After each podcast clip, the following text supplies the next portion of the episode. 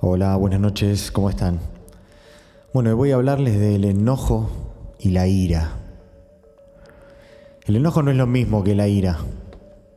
Tienen la misma raíz, pero el enojo es algo que sucede rápido. Es lo primero. Mientras que la ira nace cuando sigo alimentando esta energía del enojo y aumenta en cantidad y se alarga en el tiempo. El enojo y la ira es una energía que se genera cuando rechazo algo que sucede. Quiero que pase de una forma diferente o que suceda otra cosa. O quiero que suceda algo y no sucede. Entonces no puedo tolerar esa impotencia que me da, no lo acepto, ese miedo y frustración de que las cosas no salieron como yo quería y me enojo. Y cuanto más creo que todo tiene que ser como yo creo, más me voy a enojar. Y así se va a transformar en ira. Y cuando el otro piensa diferente, me enojo. Si siento que esa persona me hizo un daño o no hizo lo que yo esperaba, me enojo con esa persona. Y también me surge ira cuando rechazo algo que ocurre, cuando considero que está mal o que es injusto, según nuestra concepción, lo que pensemos de cómo deberían ser las cosas, según lo que creemos, nuestras memorias, nuestra educación. Pero el enojo trae esa energía que hace falta para, cambiar algo que está mal. Es una fuente de energía en sí misma la ira y que se provoca ante un estímulo y te prepara para la acción. Es como una herramienta fundamental para la supervivencia y para cambiar las cosas. No está mal en sí mismo el enojo. Es el uso que le vas a dar, eh, lo bueno o lo malo. Es como el fuego, puedes usarlo para calentarte, para cocinar o para destruir. El tema es que cuando se transforma en ira, y en exceso te desequilibras y pasás a destruirte, te quemás con tu propio fuego. Y cuando estos pensamientos me llevan a actos de violencia y destrucción, ahí ya, ahí ya hay algo que está mal. Porque cuando te enojas sufrís más que tu víctima. A todos nos pasó. Si te enojas con alguien, esa ira se queda con vos. Y cuanto más te enojas, más insultás y más cargado te vas. Y esa misma energía del enojo que tenés va a traer a otras personas que se sienten así. O sea, cuanto más enojado estés vos, más enojados te vas a encontrar. Y cuando nos enojamos agregamos una serie de químicos que envenenan todo nuestro organismo. Y la ira necesita ese combustible, porque es fuego. Necesita algo para provocar esa ira, una persona, una situación, una imagen. Y en general no nos enojamos por lo que creemos que nos enojamos. Siempre hay algo detrás vamos descargando la ira en otros lugares que no son el origen de la ira misma. Por ejemplo, voy a hacer boxeo, artes marciales, o me puteo con la gente en la calle y siempre vas a estar más recargado de ira, porque no la estás direccionando contra tu real objetivo, tus papás, tus historias, tu familia, lo que sea, un socio, una pareja. Como cuando te tropezás en la calle o te golpeaste con algo, un día te reís y otro día te da una rabia bárbara. Porque simplemente estoy descargando esa ira que ya cargo. El odio hacia una persona en particular, un líder político, un competidor, un ex socio, pareja, no es bueno porque entonces empezás a dirigir toda tu rabia de muchas otras cosas contra esa persona. Necesitamos como un enemigo. Inclusive con cosas que no tienen nada que ver con esa persona. Entonces ahí nunca, nunca terminas de descargar esa ira porque lo estás haciendo en otros lugares. Pasa lo mismo con los haters de las redes sociales que descargan la rabia de su vida personal en otras personas. Y pero ¿cuáles son las fuentes del enojo? ¿Por qué nos enojamos? Primero la luz y la sombra. Es decir, nos enojamos con lo que reprimimos y no aceptamos de nosotros mismos. Si me dicen que soy un tonto y yo realmente pienso en mi interior que soy un tonto, me voy a enojar. Pero si estoy seguro de que no soy un tonto o acepto que puedo ser un tonto a veces, no me voy a enojar. Cuanto más te enojas es porque más reprimida está esa característica tuya, menos la aceptás. Por ejemplo, si te irritan mucho las mentiras, tenés que ver en qué otra cosa vos sos mentiroso o mentirosa y no lo aceptás. Cada uno de nosotros cargamos enojos de, también de nuestros ancestros por injusticias, y diferentes situaciones que ellos vivieron, aun cuando no las hayamos vivido nosotros personalmente. Y como ellos no la pudieron resolver, pasan de generación en generación. También de chicos absorbemos los sentimientos de las personas con los que fuimos criados. Si mi abuelo estaba enojado, mi papá estaba enojado, yo estoy enojado, todos estamos enojados, porque en esta familia estamos todos enojados. también cargamos enojos de nuestras eh, vivencias eh, personales, nuestra propia historia, desde que entramos en la panza hasta hoy. Si sufrí injusticias en mi infancia que me dieron mucho enojo, voy a vivir buscando injusticias para enojarme cada vez que salgo a la calle. Muchas veces inclusive hasta nos olvidamos los hechos traumáticos por los que estamos enojados. En esto ayuda mucho la hipnosis para encontrar esos recuerdos ocultos. A veces esta ira está reprimida. Como voy a odiar a mi padre por esto que hizo? No lo puedo odiar, es mi papá, entonces reprimo. También tenemos eh, iras y rabias de vidas pasadas. A veces hay iras irracionales que no tienen ninguna explicación ni con nuestra vida personal ni con la vida de nuestros ancestros. Y a veces hay rabias que tenemos del futuro, por lo que estoy convencido de que va a ser un familiar en el futuro, pero que no pasó todavía. ¿Y cómo reaccionamos ante la ira?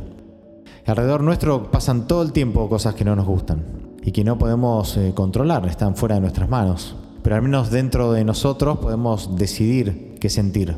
Podemos reaccionar reprimiendo la ira, dejándonos llevar por ella, así perdiendo la cabeza o calmándonos y enfriándonos más pacíficamente. Es un trabajo.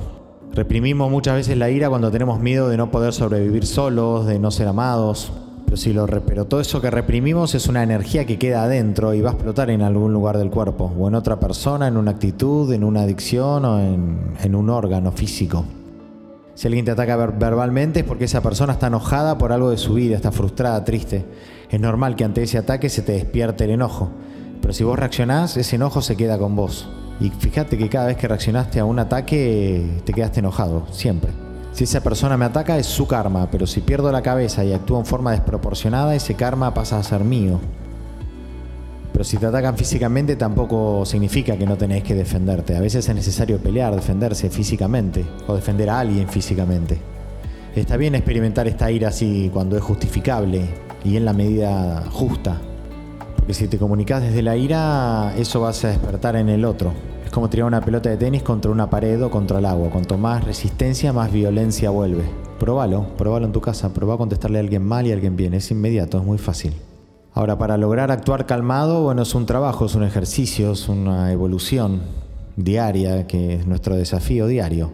Hacer una, ante el evento, hacer unas respiraciones, conectarnos con el presente, ver cuál es la fuente real de esa ira, por qué estoy realmente enojado, intentar separarse, tomar unos segundos, tomar agua, enfriarse, conectar con qué siente el otro, empatizar, por qué hace eso, identificar ese pensamiento y frenarlo un toque antes de que arranque, o frenar al otro cuando está yendo por un lugar que en el que ya sabemos que está tocando una fibra que nos hace enojar, frenarlo en el momento.